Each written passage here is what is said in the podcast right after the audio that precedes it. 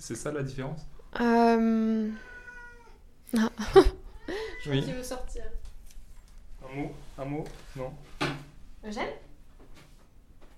Faut dire son voilà. ouais. Intertexte, Camille, sorcière des bibliothèques. un podcast animé par Arthur Segar. Je, je rappelle euh, juste vite le, principe du, principe podcast. Donc, c'est que on va euh, être avec toi pendant une petite heure et parler de sept textes différents que tu as choisis. Donc, le dernier texte que tu as trouvé vraiment beau, le texte qui parle le mieux d'amour pour toi, un texte qui provoque la réflexion, un texte que tu aurais voulu avoir écrit, un texte à offrir, le texte dans lequel tu aimerais vivre et une carte blanche. Mais avant ça, alors en fait souvent euh, au début des podcasts il y a, il y a un rituel qui est la présentation de, de l'invité. Mais Ouais. en fait moi j'ai pas tellement envie de figer mes invités dans, dans une présentation Ouais, dans, dans un statut social, dans, dans, dans quoi que ce soit, parce qu'après on a une image euh, ouais. de, de l'invité qui est pas toujours euh, la bonne, qui est pas toujours vraie, qui, qui correspond pas toujours à ce que à ce qu'on dit après sur les textes. Et donc à la place, enfin je sais pas si ça remplace vraiment, mais là j'ai pris des petites fiches Bristol et j'ai mis des citations sur chacune de ces fiches.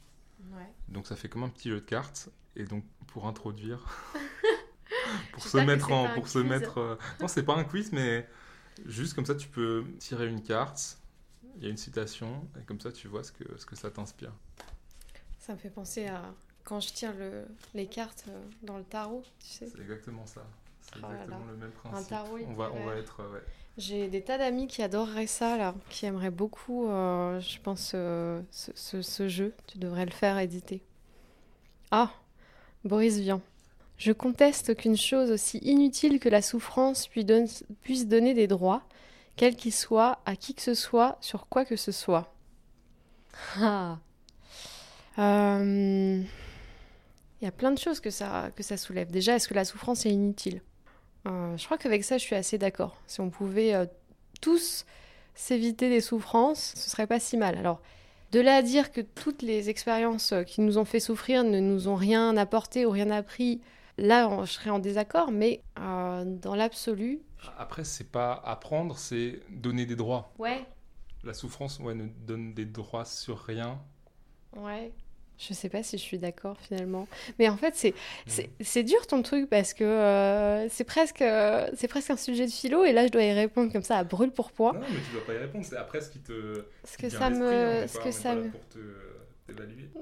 pour, faire faire une petite disserte orale, eh ben, euh, je pense pas que ça puisse, euh, je pense pas que la, la- la souffrance effectivement euh, puisse donner des droits, en tout cas des droits abusifs. Ça n'excuse pas tout, ça ne permet pas tout à, ceux qui l'ont connu. Mais euh, je pense qu'elle peut, peut-être parfois doit, être revendiquée parce que euh, justement la, souffrance, il dit que la souffrance est inutile. Parfois, c'est pas mal de, euh, de parler de la souffrance et justement de montrer à quel point elle a été inutile pour ne pas, ne pas qu'elle se réitère. Ça me fait un peu penser à... Il y a des gens sur cette terre qui sont vraiment dans l'optique. Moi, j'en ai bavé. Alors ceux d'après, je vois pas pourquoi ils en baveraient pas. J'ai l'impression qu'elle est un peu sur ça, cette phrase. Un peu comment on utilise la souffrance qu'on a subie pour se donner le droit de faire souffrir d'autres. Mais- Oui. euh, alors, bah alors, si c'est effectivement, si c'est ça, euh, j'ai lu en plus l'arrache-cœur, mais je j'a- j'arrive plus du tout à recontextualiser cette, euh, cette citation. Alors sur ça, effectivement, je suis totalement d'accord avec, avec Boris Vian. Parce que euh, non, partir du principe que euh, faire souffrir est un droit dès lors qu'on a souffert, c'est horrible. C'est horrible humainement, c'est horrible politiquement. Euh, pour moi, rien ne va dans cette, dans cette logique. Au contraire, j'estime que les souffrances qu'on a, qu'on a, vécues devraient juste nous inspirer l'envie de les faire disparaître pour ceux à venir. C'est, ouais, je me souvenais pas du tout de cette phrase. Je l'ai lu jeune, faut dire, ce, ce livre, et à un moment où j'étais ni politisée, ni, ni conscientisée, ni quoi que ce soit. Ça me donne envie de le relire. Alors, c'est quoi le dernier texte que tu as trouvé vraiment beau? Alors, ce, ce, euh, c'est un des deux qui m'ont fait réfléchir un peu plus que les autres, parce que les autres, je les ai trouvés en, quelques minutes. Je ne m'attendais pas à, trouver si vite, mais c'était le cas. Et celui-là, j'ai un peu réfléchi parce qu'au début, euh, j'ai pensé à un livre que finalement je vais utiliser dans une autre, euh, dans une autre catégorie. Et j'ai réfléchi. Et bah, si ça te va, je vais d'abord le citer. Et je pense qu'on va comprendre. Le 24 août 2021. Mon amour, encore mes félicitations pour ton nouveau travail, pour ton activité de macramé et pour tout ce que tu as accompli ces derniers mois, ces dernières années. Il en fallait du courage pour surmonter ces épreuves et affronter l'inconnu, sans garantie de résultat. J'ai toujours cru en toi, car tu es forte, bien plus que tu ne l'imagines. Accepte cette plante en témoignage de ta réussite et de l'admiration que je te porte, et aussi parce qu'il n'y avait plus de shampoing sec. Je t'aime, Clem. Alors ça, c'est euh, l'un des derniers petits mots euh, d'amour que j'ai eu de, de mon chéri, voilà, qui, qui effectivement, euh, qui, a été écrit sans raison particulière, effectivement, parce que j'avais trouvé un travail, parce qu'il a vu cette plante alors que je l'avais envoyée en course en lui demandant du shampoing sec, qu'il n'y avait pas ce jour-là. Et je me suis dit qu'en fait, je voulais aussi un peu de ça dans ma liste, c'est-à-dire pas de la littérature absolument, ou des choses qui, qui ont été publiées, qui, ont, qui sont connues, et que finalement, euh, la beauté de ces petites écritures, ces petits témoignages d'amour, euh, ça m'emporte beaucoup. C'est quelque chose que, que j'aime faire, écrire euh, pour le plaisir, juste pour rappeler aux, gens qu'on les aime. J'écris beaucoup de, de, de, lettres, ou plutôt des cartes postales d'ailleurs, avec ma meilleure amie, on s'en envoie beaucoup, et ça fait toujours plaisir. Et je crois que ça nous fait un peu exister, ce genre on n'est on jamais plus authentique que dans ces petits moments où on s'écrit, euh, peut-être pas des grands euh, mots d'amour, mais des petits messages pour rappeler aux, autres qu'on les aime euh, dans, un monde où on est un peu. où tout est optimisé, où on nous prend quand même beaucoup pour, pour des, des, rouages d'une machine remplaçable, qu'il faut absolument améliorer le plus possible, mais d'une seule et unique façon. Il y a un petit côté transgressif oui, transgressif finalement à, à exister, puis en plus à exister d'une manière positive, parce que parfois euh, notre manière de sortir de, ce monde optimisé, c'est par la dépression ou par, euh, ou parfois pire, euh, des choses malheureuses qui rappellent l'humanité en chacun de nous, mais qui sont malheureuses. Et là, au moins, c'est une manière, une jolie manière de se rappeler notre individualité au sens positif du terme. Bah, c'est trop mignon. je suis fleur bleue. Je suis fleur bleue. Et j'ai toujours été. J'espère que je le serai toute ma vie. Voilà, puis je suis, euh, je suis folle amoureuse de, de, de, mon chéri. C'est. Euh, Et, euh, pour toi, le geste de l'écriture, c'est important en tant que geste d'amour? Oui, parce que je pense qu'on perd facilement l'amour et à mon avis, d'ailleurs, il y a eu des tas et des tas de gens qui ont écrit sur ça et qui, disent la même chose que moi, mais en beaucoup mieux. L'amour, il disparaît pas tout d'un coup, du jour au lendemain. Il se grignote. Et écrire, c'est pas, euh, c'est pas anodin. Euh, alors, les, mots d'amour, c'est très bien aussi. Hein, il, en faut. J'aime en, en, dire, j'aime en entendre. Mais quelque part, euh, il n'y a pas besoin de préparation. Alors que là, tu vois, tu prends ta feuille, un stylo dont tu aimes bien la couleur tu soignes, euh, tu soignes ton écriture, tu fais attention à, écrire droit. Il y a eu, il y a quelque chose de l'ordre du j'ai pris du temps pour mmh. toi. Et en plus, le temps, c'est quelque chose, euh, c'est quelque chose, j'ai un rapport particulier au temps. Je, euh, j'ai l'impression de, de, le perdre, de le voir. Pour moi, le temps, c'est comme un évier qu'on débouche. au début, on a l'impression que l'eau s'écoule très lentement. Et en fait, au bout d'un moment, mais tout part dans le siphon. En, quelques secondes, on n'a rien vu arriver. Et je trouve que c'est fort de, de, dire, ben, ce temps-là qui m'est précieux, que j'ai l'impression d'avoir si peu, ben, je t'en ai accordé pour quelque chose d'un petit peu soigné, d'un petit peu pensé euh, et de mmh. posé. Je t'ai accordé du temps, de l'attention, de l'importance. Mmh. Ah, je suis un grand fan aussi des, des correspondances euh, par la poste. C'est vrai qu'on mmh. ne se rend pas compte de la chance qu'on a d'avoir la poste. Ouais.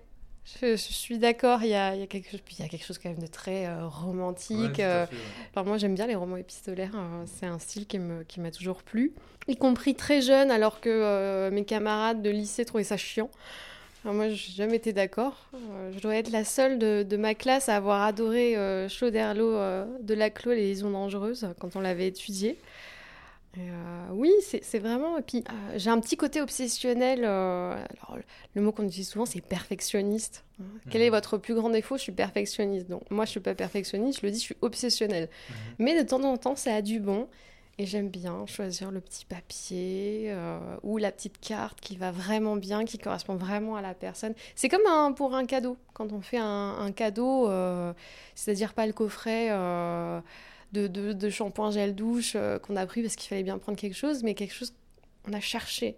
On a, bah pareil, on a mis de l'attention dedans. Alors, moi, bien écrire sur une jolie feuille, euh, dans une jolie enveloppe, sur une jolie carte ou je ne sais quoi, c'est un truc que je trouve euh, qui, m'apporte beaucoup de satisfaction. Mhm. Est-ce que tu fais ce truc où les lettres que tu reçois, tu les mets genre dans un classeur et après tu le lis comme un roman épistolaire? Alors, euh, dans un classeur, non. Euh, je trouverais ça un peu, euh, un peu administratif comme manière de faire. Quand tu les compiles Alors, j'ai deux, deux, choses différentes. j'ai deux portes chez moi mhm. où je, je, colle à la pâte à fixe une grande partie de ma correspondance.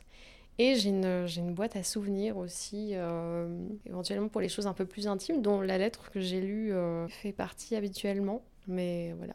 C'est assez marrant le nombre de gens qui, qui, euh, qui t'enjoignent à la pudeur. Alors même qu'ils lisent des romans euh, qui mhm. parlent d'amour euh, de manière beaucoup plus profonde, mais c'est comme s'ils n'avaient pas l'impression que c'était des vraies personnes.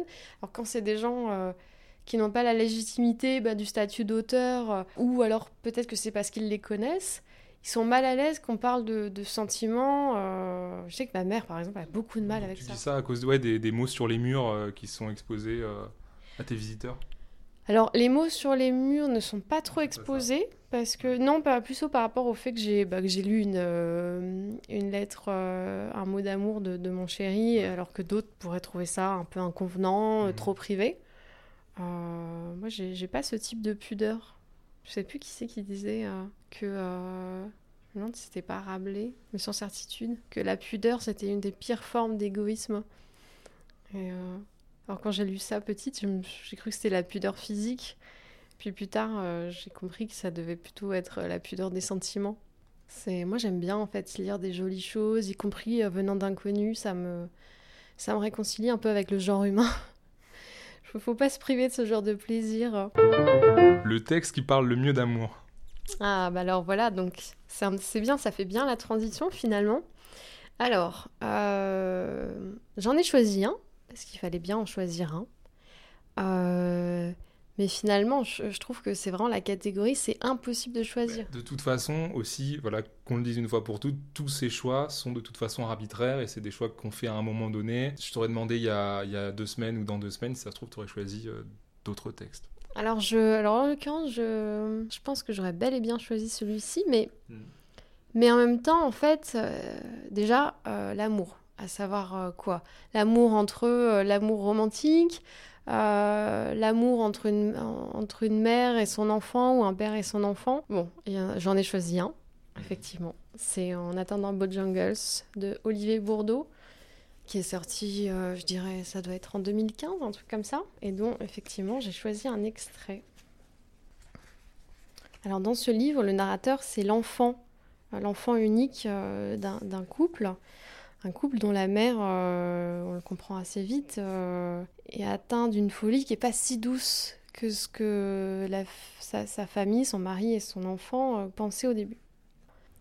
Une autre fois, un matin, à l'heure de mon petit déjeuner, alors que mes parents ne s'étaient pas couchés, que certains danseurs sévissaient encore dans le salon en produisant de drôles de sons, que l'ordure dormait sur la table de la cuisine, le nez sur son cigare et le cigare recroquevillé dans un cendrier, que mademoiselle superfétatoire faisait la tournée des dortoirs pour réveiller les évadés de la soirée, je vis ma mère sortir nue de la salle de bain, perchée sur des chaussures à talons. Seule la fumée de sa cigarette habillait inégalement son visage par instant. En cherchant ses clés sur le meuble de l'entrée, elle annonça très naturellement à mon père qu'elle partait chercher des huîtres et du muscadet frais pour les invités. Mais couvrez-vous, Elsa, vous allez prendre froid lui avait-il dit en souriant soucieusement. Vous avez complètement raison, Georges. Que ferais-je sans vous? Je vous aime, le savez-vous? répondit-elle avant de s'emparer d'une chapka sur le porte-manteau. Naturellement. Puis elle disparut en précédant d'un court instant le vacarme de la porte claquée sur le vent. Avec mon père, nous l'avions observé du balcon, marcher d'un pas impérial, le menton conquérant, ignorant les regards, domptant les trottoirs, jetant d'une pichenette sa cigarette, essuyant ses souliers sur le paillasson, avant de rentrer chez le poissonnier. Durant tout le temps qu'elle passa dans la boutique, mon père lui répondit avec retard, en chuchotant, les yeux voilés. Je sais bien que vous m'aimez, mais que vais-je faire de cet amour fou? Que vais-je faire de cet amour fou? Puis, lorsque maman sortit de la boutique en souriant vers nous comme si elle l'avait entendu, un plateau d'huîtres dans un bras et deux bouteilles coincées sur ses seins dans l'autre, il soupira. Quelle merveille Je ne peux pas m'en priver, certainement pas. Cette folie m'appartient aussi. Alors pourquoi celui-là plutôt qu'un autre? Parce que euh, pour moi, l'amour, c'est un partenariat. Euh, je suis pas très euh, catholique, mais euh, l'idée d'être un peu, euh, voilà, de se supporter, y compris dans la folie, parce que euh, c'est tout le, thème de ce livre. C'est une, bonne définition que je, enfin, à mes yeux, de l'amour. Alors, euh, je pense pas du tout que ce soit absolu. Euh, je suis tout à fait pour les divorces, surtout s'ils empêchent des, des, cœurs encore plus brisés qu'ils ne le sont déjà. Mais le fait de voir que l'amour peut provoquer cette envie de rester partenaire, y compris dans, des situations euh, vraiment difficiles à vivre, c'est vraiment poétique. Alors, je ne voudrais pas d'une fin euh, comme, euh, comme la leur, même si je ne vais pas trop en dire, mais c'est quand même un livre qui m'a incroyablement touchée. Voilà, je pense qu'il y, y a, plein de choses à dire de l'amour en fait, parce que c'est tellement complexe, même dans le registre de l'amour, de l'amour romantique. Euh, j'en parlais tout à l'heure, mais euh, les liaisons dangereuses, ça aurait aussi pu être un excellent euh, exemple, puisque ça parle cette fois de comment l'ego peut gâcher l'amour. Et il y en a deux que j'ai envie de citer. Euh, déjà parce que ça permet un petit peu de, de, ne pas rester dans la blanchité permanente euh, qui frappe sou souvent malheureusement la, littérature, en tout cas celle qui est légitimée. Il y a La meilleure façon de s'aimer de Akli Tadjer, euh, que j'avais lu il y a quelques années, euh, qui parle effectivement d'une relation entre un fils, un fils déjà bien adulte, et sa mère euh, qui est sur un, lit d'hôpital et euh, il y a un dialogue euh, entre ces deux personnages qui sont aussi les deux narrateurs qui racontent l'amour qui les unit et qui est pas aussi simple que ce qu'on veut bien faire croire avec cette histoire de, de d'amour naturel euh, qui, toucherait forcément une mère euh, quand elle donne naissance et qui est en fait une histoire de, d'amour qui se construit, qui trébuche beaucoup et que j'avais trouvé euh, très touchant d'authenticité, si on peut dire, pour une fiction, mais voilà, loin de, de, des clichés finalement très culpabilisants sur, sur ce que c'est que l'amour, et notamment l'amour maternel. Et qui est aussi, si j'ai bien compris, une histoire d'amour dans euh, à travers une épreuve.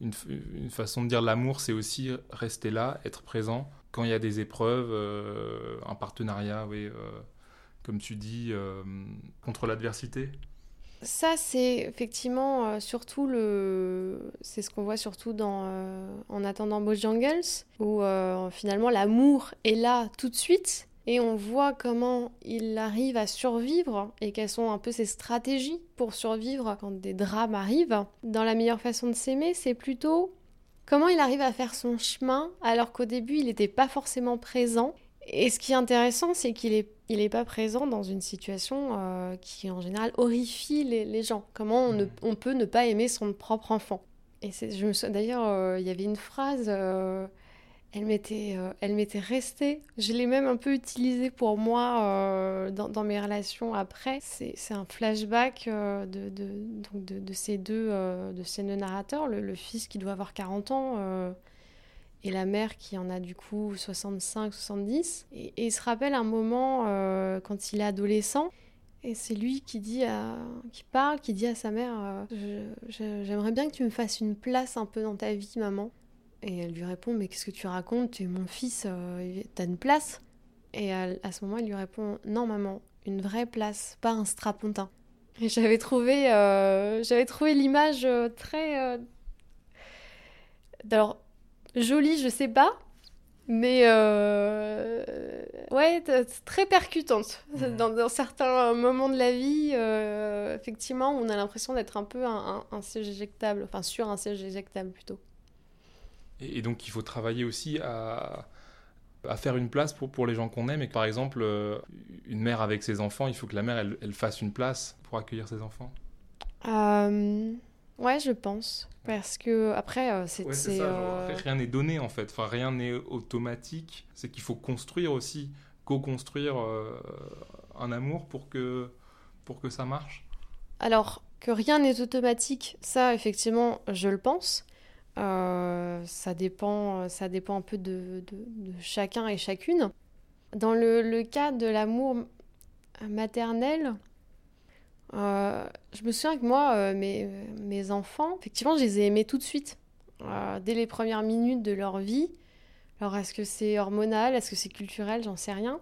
Mais en même temps, c'est vrai que c'est étrange quand même d'aimer une personne que tu connais depuis, depuis quelques jours à peine. Euh, je vois pas pourquoi c'est censé être si naturel que ça, parce que c'est même assez euh, presque contradictoire quand on y réfléchit. Puis en plus, euh, c'est pas rien comme amour, c'est très engageant. Euh, on aime, euh, on aime quelqu'un qui est totalement dépendant. Moi, je me souviens avoir. On en revient un peu au temps. Je me souviens avoir très mal vécu une période de, la vie d'une de mes filles où elle était très dépendante de moi effectivement, et elle, allait, elle allait très peu vers les autres, notamment chez son père. Et ça m'a presque mis en dépression parce que je trouve ça, dans l'absolu, là pour le coup, je, dépasse le simple fait, euh, enfin le, le- le simple sujet de mes enfants, parce qu'en fait c'est tout à fait logique que des enfants qui sont absolument pas autonomes et qui ne peuvent pas survivre seuls soient dépendants de toi. Mais d'un point de vue plus global, les gens qui te donnent l'impression que leur survie, au moins leur survie émotionnelle, repose sur tes épaules, mais ça me terrifie. Je, je comprends pas les gens qui sont un peu euh, dans, dans, ouais, dans, qui sont des pervers narcissiques ou qui profitent de leur, euh, leur statut un peu supérieur euh, pour se faire mousser dans, dans des relations, dans des relations romantiques, parce que moi, ça me fait incroyablement peur, quoi. Ressentir un ascendant sur une personne avec qui j'ai une, j'ai une relation, je trouve ça horrible. Je trouve ça pas très sain et puis en plus pas très intéressant, honnêtement. Et, et- et je me souviens avoir effectivement déjà ressenti qu'une personne, t'as l'impression qu'elle s'ouvre la poitrine et qu'elle te met, euh, elle te met le cœur entre les mains. Elle dit bah tiens maintenant euh, t'en as la responsabilité. Si tu le fais tomber, euh, je serai morte, ce sera à cause de toi. Enfin l'amour c'est aussi, euh, faut apprendre à rester un peu dans le quant à soi aussi. Et d'ailleurs même en, même sur l'amour maternel. hein. Euh, moi, j'ai choqué quelqu'un récemment en disant que mon bonheur était tout aussi important à mes yeux que celui de mes enfants. Alors évidemment, si la, la maison euh, demain elle est en flammes, je sacrifierai ma vie pour celle de mes enfants. Mais alors par contre, une vie d'abnégation et de sacrifice, quelle horreur. Puis en plus, pourquoi faire? Pour leur apprendre à faire euh, la même chose quand elles seront plus âgées? Leur dire maintenant je fais tout pour qu'elles soient heureuses, mais ça durera que jusqu'au moment où elles seront elles-mêmes mères. Quelle est la logique? Donc non, euh, mon bonheur, il est aussi important que celui de tous les gens que j'aime. Parce que de toute façon, euh, a priori, les gens que j'aime sont plus heureux si je suis heureuse, ou du moins si je le suis le plus possible. Donc euh, ouais, c'est pour ça, c'est complexe l'amour. C'est parfois automatique, mais ça veut pas dire que c'est éternel. Euh, ça s'entretient, ça se construit parfois. Ça doit pas être trop fusionnel une formule, un peu une formule à la con en plus, hein, euh, que j'avais lue, je crois que c'était dans un magazine féminin quand j'avais 13 ans. Mais la formule, je la trouvais pas totalement con et elle m'est restée. Ça disait que l'amour, en tout cas la relation amoureuse euh, romantique, mais je crois que ça peut s'appliquer un peu à toutes les formes euh, de relation, c'était trois entités. Toi, moi et nous. Et j'aimais bien l'image en fait. Effectivement, il y a, euh, nous en tant que couple, on projette, on, on construit, et il y a un- une vraie place pour ce nous. Parce que s'il n'y en a pas du tout, là, pour moi, ça marche pas non plus. En tout cas, moi, c'est pas du tout des choses qui me conviennent en amour. Mais il y a aussi, euh, il y a aussi ce tu et ce je qui reste, qui existe toujours et qui s'efface pas au profit du nous. C'est pour ça que c'est complexe. Un texte qui provoque la réflexion. Alors, celui-là, clairement, il n'y aura pas de choix parce que euh, j'ai été dans ma vie un bébé enseignant-chercheur, une bébé enseignant-chercheuse, hein, soyons, féminisons les, noms des métiers, et euh, des livres qui, qui, provoquent la... Enfin, des textes qui provoquent la réflexion, il y en a plein. Il y en a plein et j'essaye toujours d'en avoir euh, des nouveaux. Alors, je pourrais donner quelques noms. Par exemple, le premier qui m'a vraiment marqué, c'est Accouchement, les femmes méritent mieux de Marianne Lahaye. Euh, ça m'a marqué parce que euh, mon accouchement, qui est un moment euh, très très désagréable de ma vie, est l'événement qui m'a fait vraiment rentrer dans les considérations et les réflexions féministes. Alors je dis pas qu'avant je m'étais jamais posé aucune question, mais c'était un peu comme ça, de loin. Et là, bon, bah, j'avais vraiment vécu quelque chose de traumatique, donc je me suis, J'allais dire, je me suis beaucoup renseignée, mais non, c'était plus que ça. C'était une sorte de recherche effrénée de, de, de, voir si j'étais la seule à ressentir ça. Parce que malheureusement, c'était peut-être deux ou trois ans avant euh, que les euh, violences gynéco deviennent un gros sujet, parce qu'à un moment, ça a été très médiatisé, et pas de bol, moi, euh, mon accouchement, il a eu lieu, ouais, je dirais trois ans avant. Du coup, j'avais vraiment l'impression d'être seule dans, cette histoire, et, du coup, c'est vrai que ce texte-là m'a m'avait un peu marqué. C'est sûrement, c'est pas le premier texte de l'ordre de l'essai ou de l'ouvrage critique que j'ai lu, mais c'est le premier dont je me souvienne qui a vraiment fait un, effet. Je peux aussi parler de, de, que je lis en ce moment. En ce moment, je lis euh, Les mots sans les choses de Éric Chauvier, qui est un anthropologue et que je trouve très très difficile à lire. Le concept central de, de, ce livre, c'est euh, la fiction théorique, qui est si je ne suis pas totalement euh, à côté de la plaque. Le fait de, plaquer sur, sur nos vies, sur nos expériences, un, vocabulaire savant, mais assez désincarné de, son sens véritable et, de la rigueur intellectuelle qui devrait les accompagner. Et du coup, de, faire disparaître en fait cette expérience singulière sous ce, sous ce jargon que, selon lui, les gens se sont beaucoup appropriés c'est passé dans un langage plutôt courant, sans que ce soit usé à bon escient, sans que ça, signifie vraiment quelque chose. Il parle de langue euh, ou langage désaffecté. Alors, euh, la preuve que les choses peuvent nous faire réfléchir même si on n'est pas d'accord. Je trouve ce livre très intéressant, mais euh, je ne suis pas vraiment d'accord avec, avec cette thèse. Parce que il a l'air de dire que le fait de, que la sociologie, j'ai un peu l'impression que c'était le, le, procès de la sociologie, quand, faisant des études sur des groupes sociaux, on empêchait les individualités et ce qu'il appelle les étrangetés d'émerger. Euh, ce qui me semble être, être une accusation un, peu, un peu lourde. Alors ça peut être un écueil de la sociologie, de vouloir lisser les marges pour que tout rentre bien dans une théorie, mais c'est seulement un écueil, c'est pas l'essence de, de, la sociologie et je ne crois pas du tout que ça empêche d'avoir aussi une vision, euh, de prendre en compte l'individualité de chacun. Et surtout, ce qui me gêne beaucoup dans, cette réflexion, c'est que je trouve que ça, rend un peu difficile le, fait de, développer une pensée politique. Parce que, euh, pour prendre un exemple bien connu de tous, et qui en plus fera écho à mes propres euh, réflexions politiques, le fameux Not all men, c'est là qu'on l'explique très bien. non, tout homme rencontré individuellement au cas par cas euh, n'est pas coupable de euh, forcément de ce qui est reproché aux hommes. Ça ne change rien au fait que les hommes en tant que classe sociale ont des tendances, reproduisent des schémas, ont tendance à tuer euh, ou à battre leur, leur conjointe et que c'est important de l'identifier ça pour pouvoir le combattre, euh, le changer. Euh. je, je, sais pas, je suis très étonnée par ce discours. Je l'ai pas fini, hein, je, dois, je dois aussi l'admettre. Si Eric Chauvier un jour entend ça, euh, peut-être qu'il va être très fâché, dire elle a absolument rien compris. Et dans ce cas, je m'excuse, enfin, je le prie de m'excuser. Mais le problème, c'est que ça empêche un peu ouais, toute réflexion politique de ce que c'est que notre société qui, je le crois, a effectivement des tendances des tendances selon des groupes sociaux euh, divers et variés, euh, caractérisés par leur genre, par, euh, par le fait qu'il soit racisé ou non, par le fait qu'il soit valide ou pas. Mais voilà, et en même temps, ça m'a fait énormément réfléchir à plein de choses sur le plan politique, sur le plan plus individuel et personnel. Donc c'est très bien. Et j'ai aussi envie de, de citer, alors le prochain, mais juste mhm. comme ça en passant, parce que du coup... C'est celui que tu vas lire après. Ouais, le prochain, euh, ça fait longtemps que je voulais me l'acheter, j'ai fini par le faire. Euh, c'est euh, celui de Corinne Rostin, j'espère que je le prononce bien, qui s'appelle Une institution dégradante, la prison. Mhm. Parce que voilà, le milieu carcéral, c'est un peu le, sujet qui, qui, attire mes, mes obsessions du moment. Et j'avais envie d'ajouter aussi que ce qui provoquait la réflexion, en tout cas ce qui avait provoqué la réflexion chez moi, c'est par ça que j'ai commencé.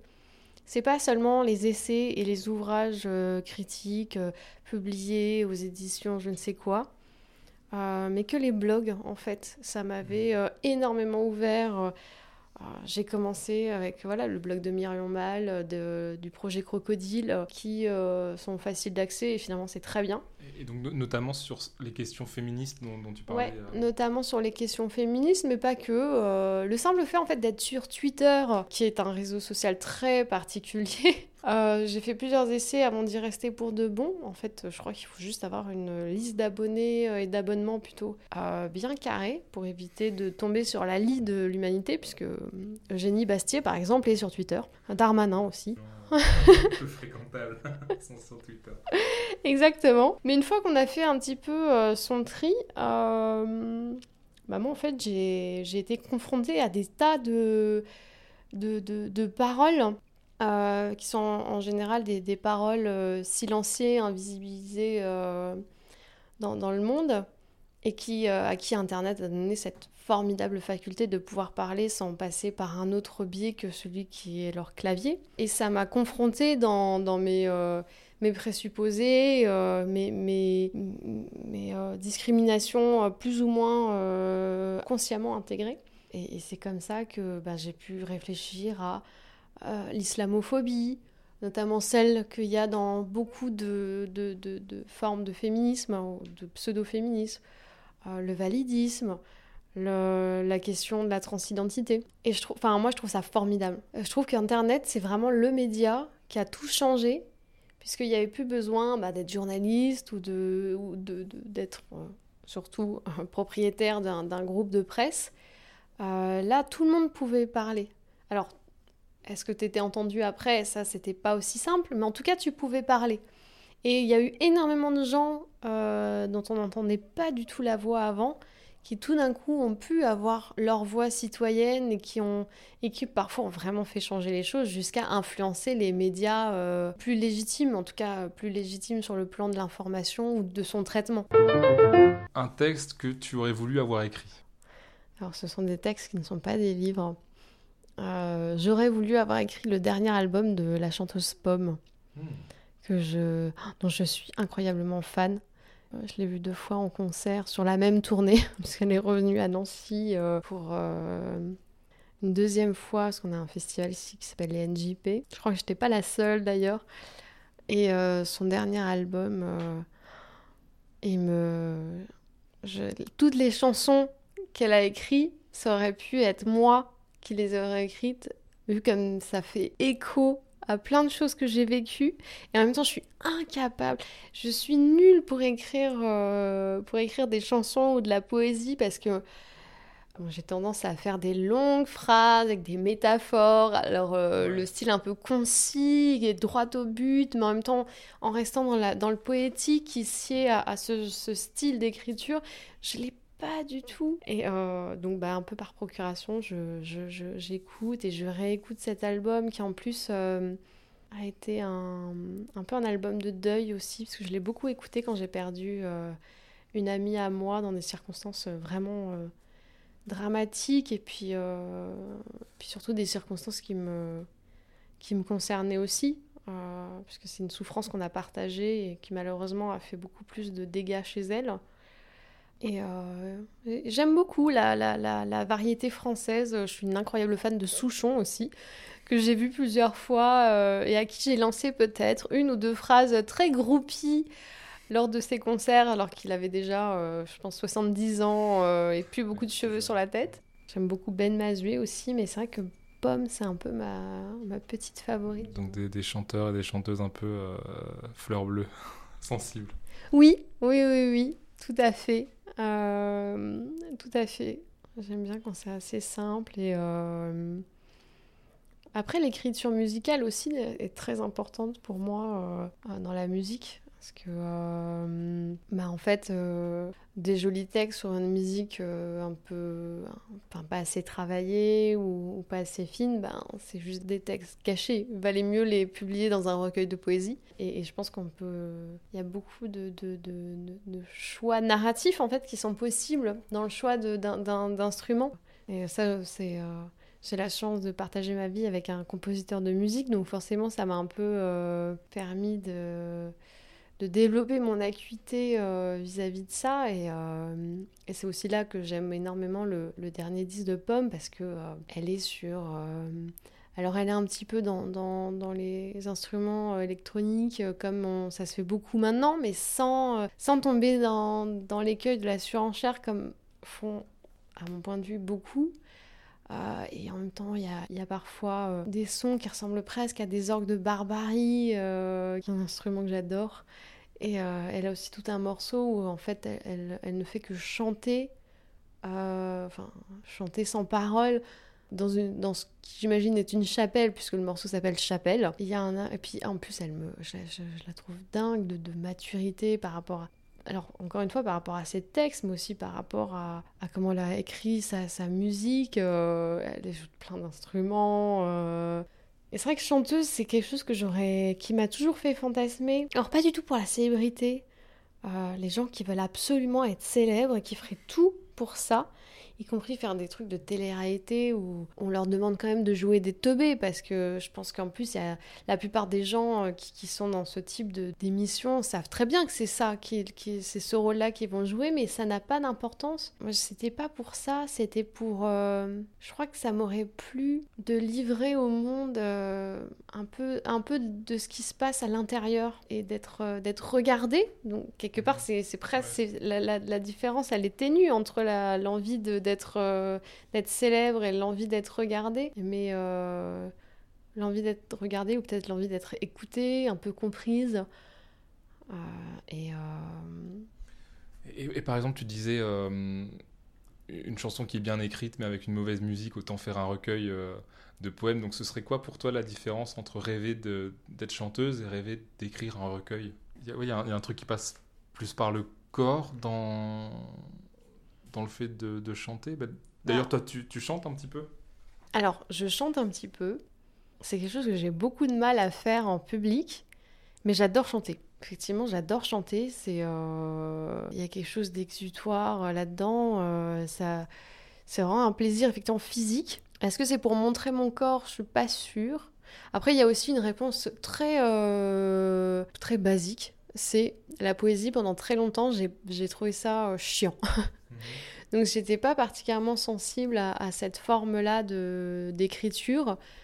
Et c'est sûrement pour ça que je me suis moins projetée dedans. euh, Puis, euh, puis ouais, il y a, il y a, la, la musique qui accompagne le, le- le chant. Déjà, le fait de, de chanter plutôt que parler, ça ajoute en émotion. Je pense que c'est, euh, c'est la monstration que je fantasme par euh, cette idée d'être, euh, d'être chanteuse.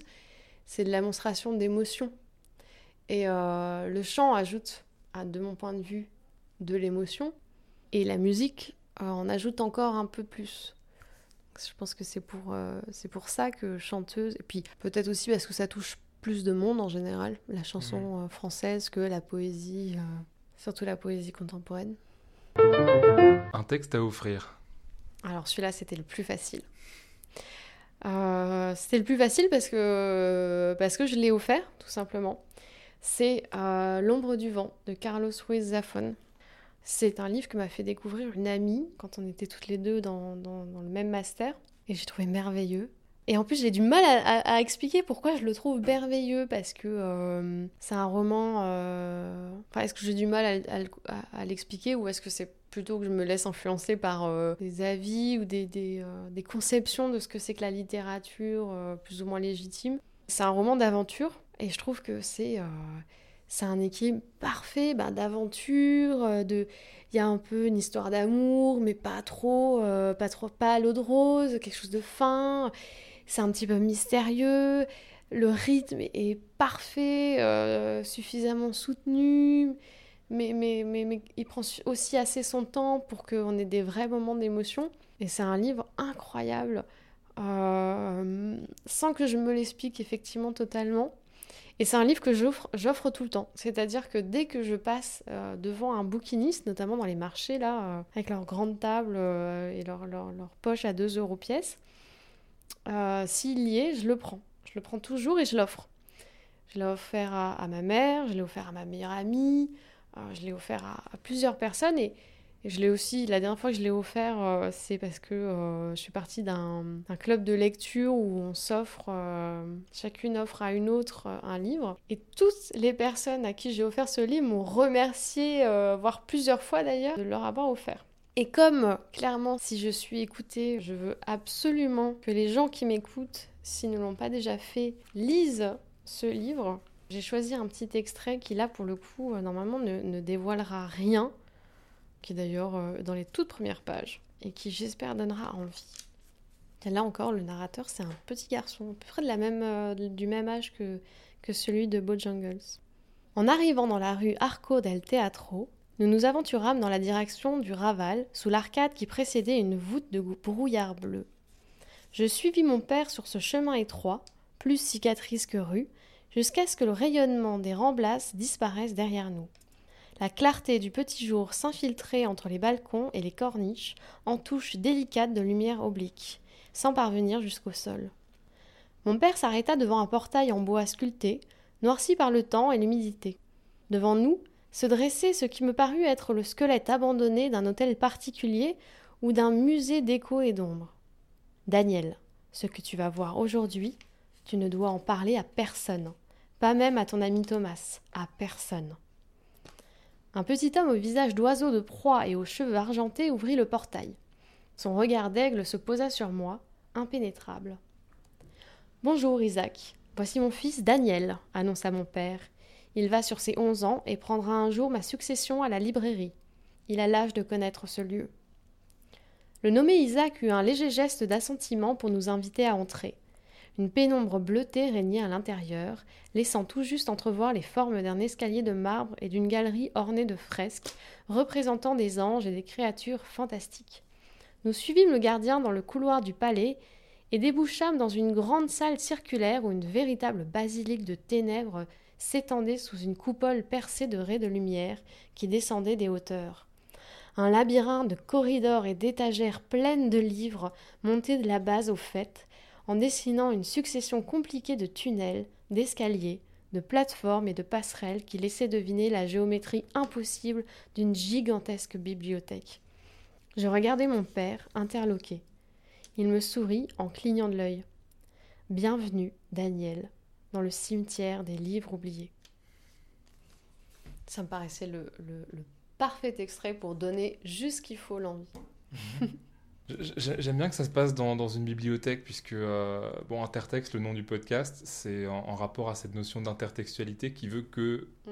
tout texte, en fait, c'est un peu une bibliothèque, puisque tout texte renvoie à une multitude d'autres textes. Il y a déjà plein de textes dans n'importe quel texte. Ah oui, mais. Euh, bah, je pense que c'est euh, c'est assez agréable, hein, effectivement, d'être, quand on est amoureux ou amoureuse des livres, de déjà d'être dans un dans un roman qui tourne autour d'eux. Euh, là, euh, je vais quand même un peu raconter la suite, puisque c'est dans les, toutes, euh, les pages tout de suite après. Daniel, le petit garçon, a le droit de choisir un livre. Dans cette, c'est un peu la tradition de tous ceux qui découvrent ce lieu pour la première fois. Il choisit un livre et en fait, il choisit le livre le plus mystérieux, un auteur inconnu, une édition toute petite dont il reste presque aucune trace. en fait, il va partir à la recherche euh, de l'histoire de ce livre et il va, il va découvrir tout un tas de, de, toute une intrigue incroyable. Euh. C'est marrant, je me souviens, euh, l'ami qui me l'a qui, me l'a conseillé m'avait dit, ça m'avait marqué, je trouvais ça rigolo comme formule. m'a dit je, je donnerai tout ce que je possède pour pouvoir le relire une nouvelle fois pour la première fois. Et je, comprends parce que euh, du coup, ça fait longtemps que, que je l'ai lu. Ça va faire, euh, ouais, ça va faire 5-6 ans. Et j'ai vraiment attendu patiemment de l'avoir quand même relativement oublié. Alors évidemment, il y a des choses dont je me souviens. Ce ne sera pas non plus une toute première lecture.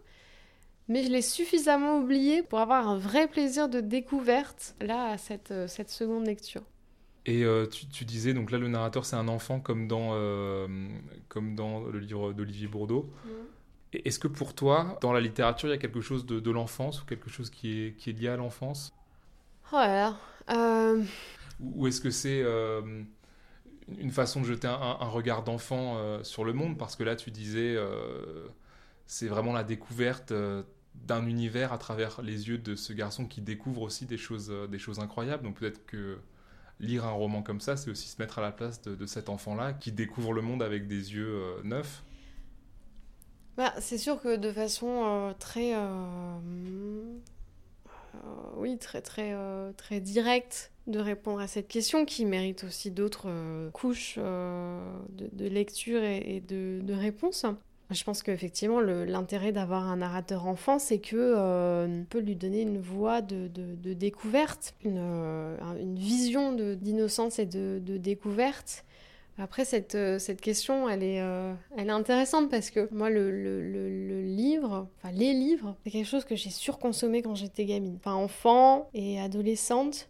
Maintenant, je regrette énormément d'avoir perdu euh, ma capacité de lecture parce que je suis très souvent fatiguée et pas du tout. Je me sens, je me sens souvent pas, pas la force en fait de me lancer dans une lecture. Donc, j'avance beaucoup moins vite. je lis pas en entier. Ça me, ça me ça me complexe beaucoup, ça me déçoit d'une manière plus personnelle et intime. Mais enfant, effectivement, euh, en fait, je considère que les livres m'ont un peu sauvé la mise. C'était un refuge. Donc il y a quelque chose, effectivement, de, l'ordre de, l'enfance. Et puis le roman qui fait voyager la plupart du temps, qui permet d'avoir une autre vision du monde. Effectivement, il y a quelque chose, en tout cas symboliquement parlant, de l'ordre de, l'enfance, puisque euh, on s'autorise avoir une vision qui n'est pas celle prémâchée, fabriquée, dans laquelle on est censé rentrer euh, docilement euh, plus tard. Donc, euh, donc ouais, je pense que en fait, d'ailleurs, enfin c'est c'est pas moi qui le dis, hein, il y en a beaucoup d'autres qui l'ont dit avant, mais c'est effectivement assez pertinent d'associer l'idée de la transgression, même si c'est de la transgression de, de salon de lecture, à l'idée d'enfance. Parce que euh, l'enfance, ça représente, ça veut pas dire que ça n'existe pas que, que ça n'existe que pendant l'enfance. Euh, j'espère d'ailleurs que dans mon cas, euh, ça, existe toujours, même si je ne suis malheureusement plus une enfant. Mais l'enfance, ça représente cette idée d'avoir un, un, regard sur les choses qui n'est pas encore vicié, qui, qui est encore dans, dans l'ouverture à une possible autre, autre façon de vivre, autre, autre façon de voir le monde qui sont des espoirs qu'on a souvent perdus au bout d'un certain âge, malheureusement.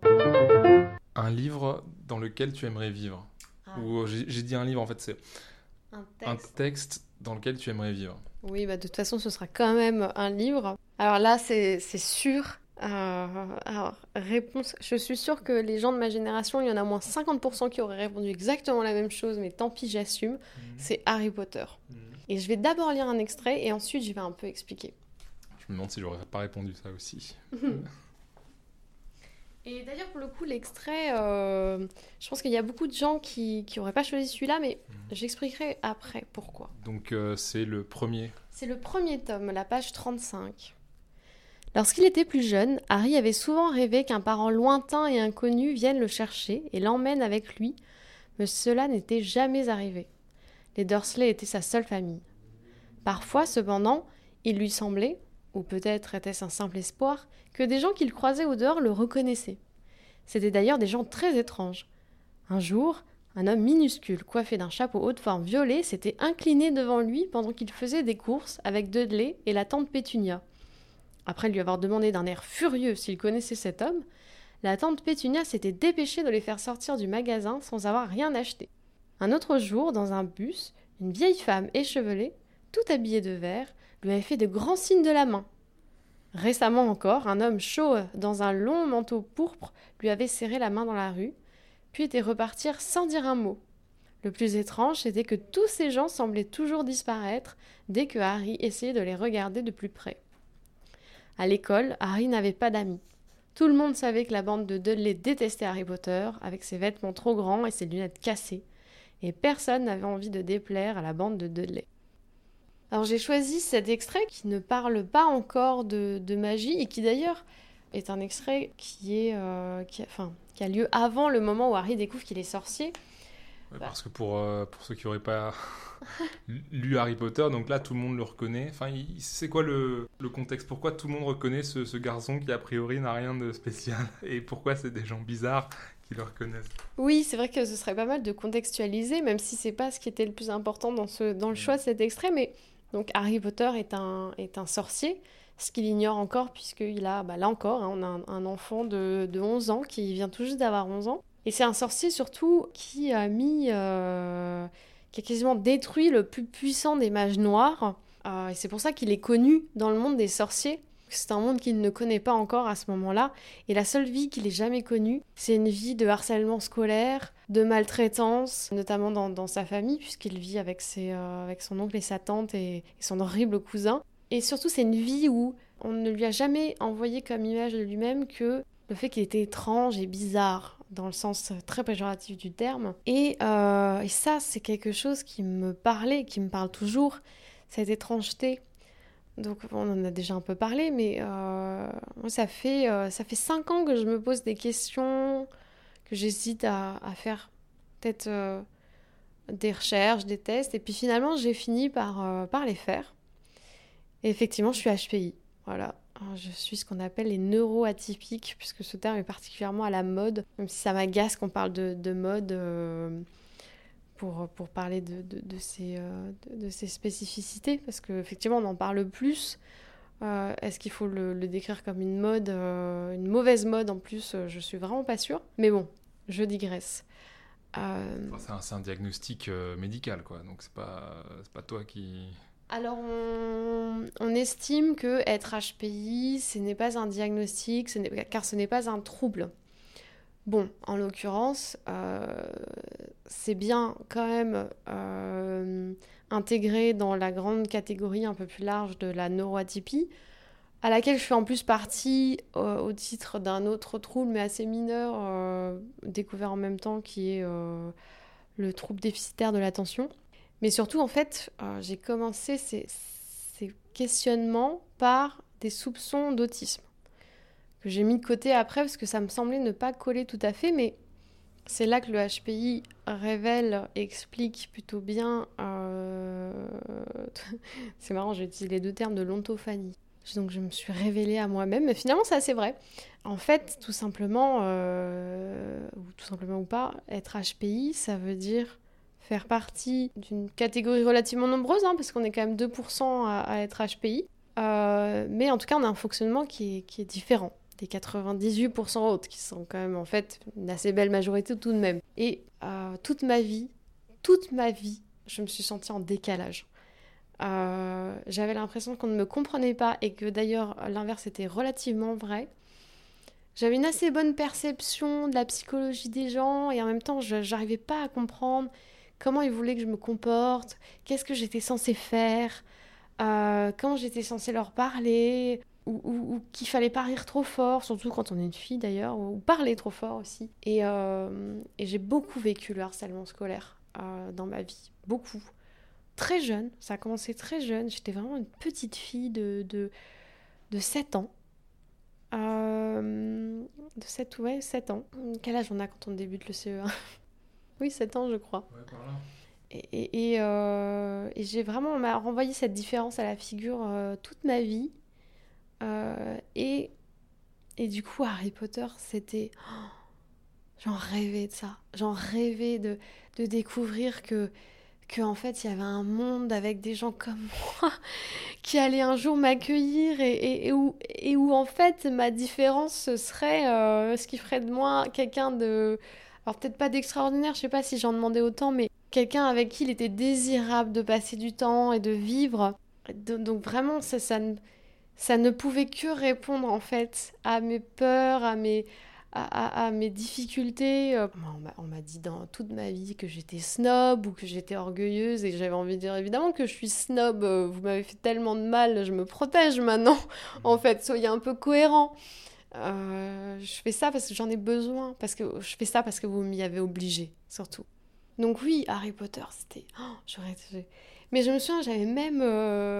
J'avais même fait une fausse lettre, j'avais, fait baigner des, lettres, des, des, feuilles de papier, des enveloppes dans du thé pour qu'elles aient l'air anciennes. Et, j'avais fait un cachet de cire. Je me disais, ah, peut-être qu'un jour je vais recevoir ma lettre et on va me sortir de là, quoi. On va me sortir de ce monde avec tous ces gens-là qui veulent pas de moi et, et que je comprends pas. Donc voilà, peut-être que du coup je suis pas sorcière, je suis HPI.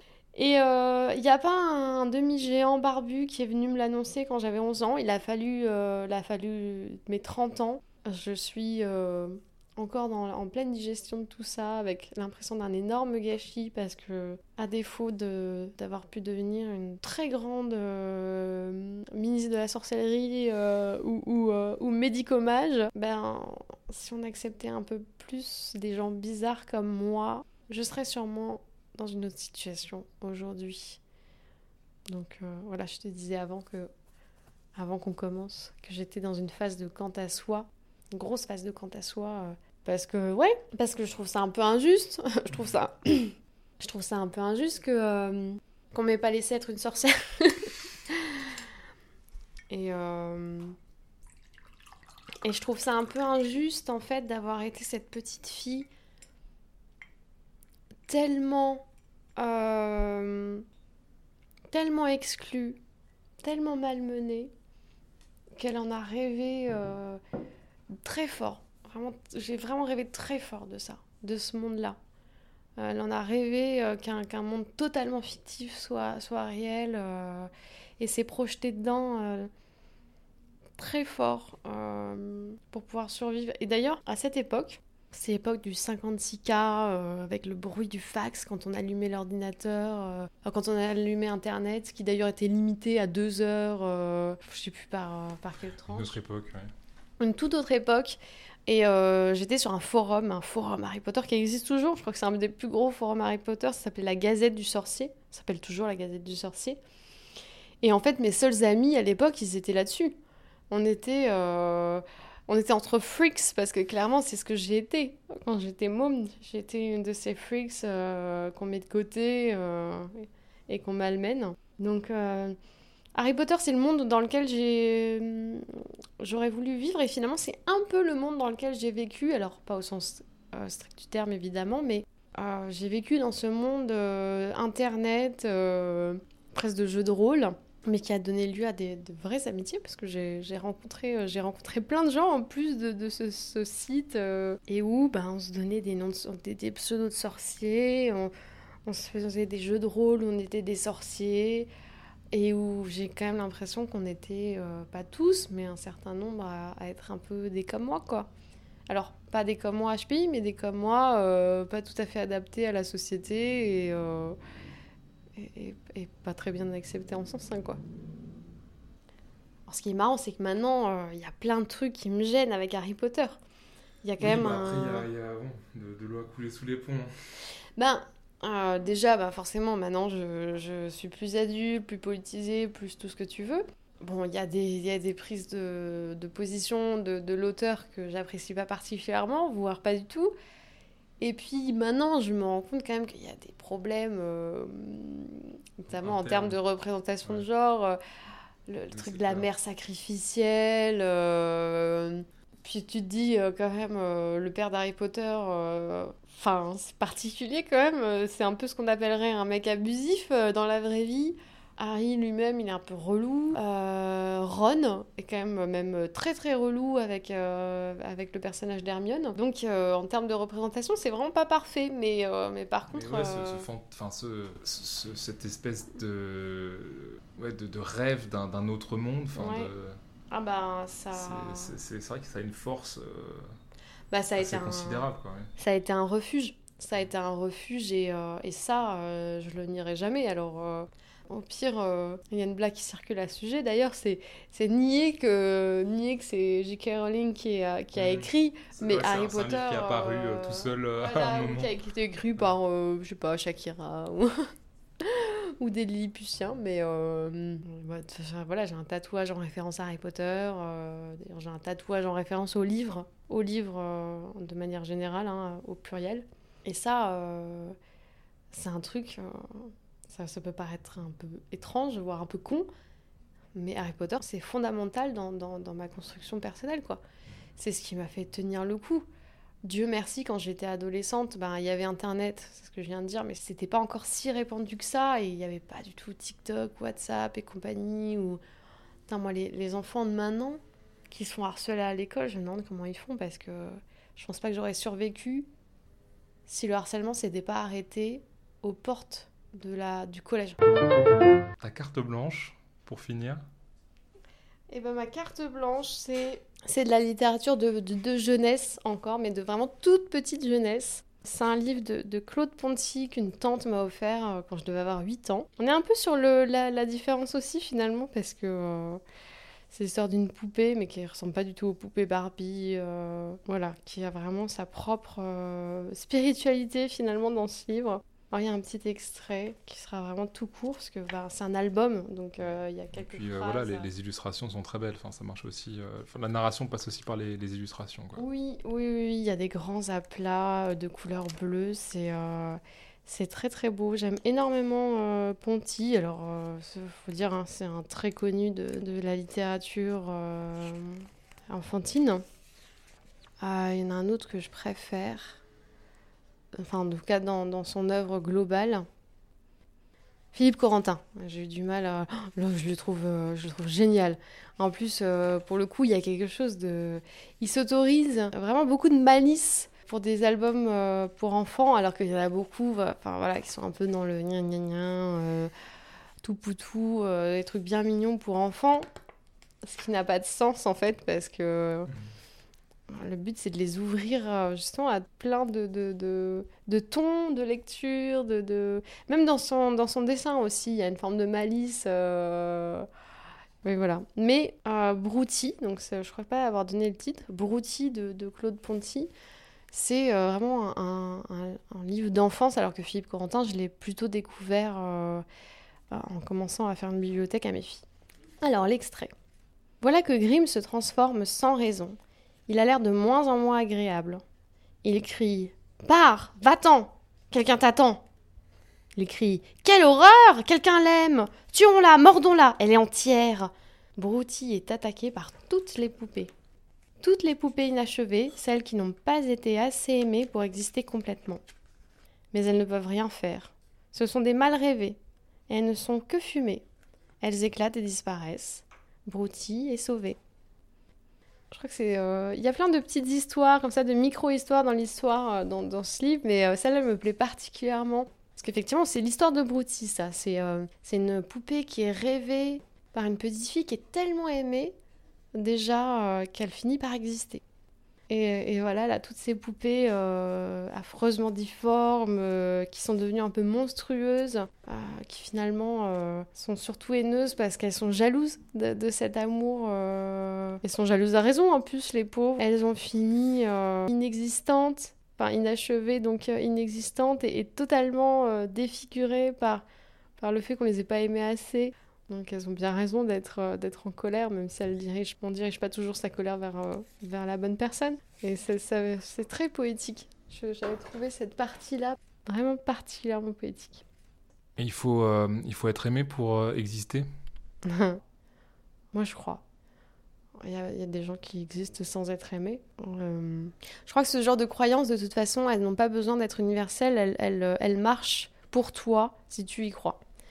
Euh, Il y a des gens qui sûrement existent de ne pas être aimés parce que c'est ça leur philosophie de vie. Alors puis bon, bah, enfin j'ai un peu expliqué mon parcours de vie. Euh, moi qui ai tellement euh, voulu être, euh, alors déjà ne serait-ce qu'accepté par les autres et sûrement aimé. D'ailleurs ça m'a joué des tours hein. ensuite plus tard. euh, j'ai tellement voulu être aimée que que j'ai cherché cet amour et j'ai pas vu des gros gros pièges euh, qui ont vraiment donné des très vilaines histoires Parce que, bah parce que quand personne ne nous comprend ou très peu, ben, la moindre personne qui dit moi je te comprends, viens, bah tu fonces. Tu fonces parce que c'est tellement, ça paraît tellement inespéré, t'es tellement reconnaissante en plus. Oh, quoi, tu m'aimes? Moi qui, suis visiblement pas aimable, au sens vraiment premier du terme, euh, oh là là, ben, je vais pas passer à côté de ça.